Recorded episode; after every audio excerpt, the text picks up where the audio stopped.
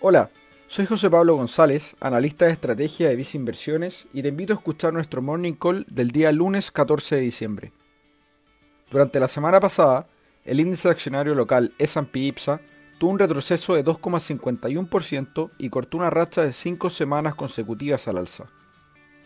Factores que pudieron haber influido en este movimiento son, por una parte, el inicio de las solicitudes para el segundo retiro de fondos de pensiones, que implican flujos negativos para la bolsa local, producto de que las AFP deberán liquidar parte de sus posiciones en acciones nacionales, y por otra parte,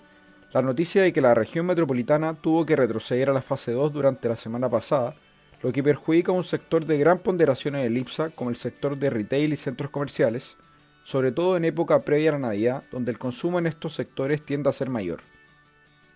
A pesar de estas noticias, seguimos viendo elementos positivos que nos hacen pensar que la bolsa local podría corregir en el corto plazo,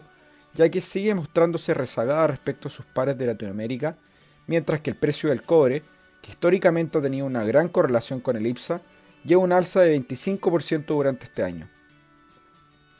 Es por esto que en Visa Inversiones seguimos recomendando tener una exposición a la bolsa local dentro de un portafolio diversificado.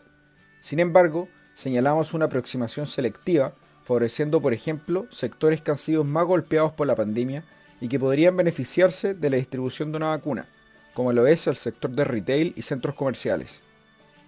Dichas estrategias se encuentran reflejadas en nuestra cartera de acciones recomendadas o en nuestro fondo mutuo destacado Visa Acciones Chile Activo.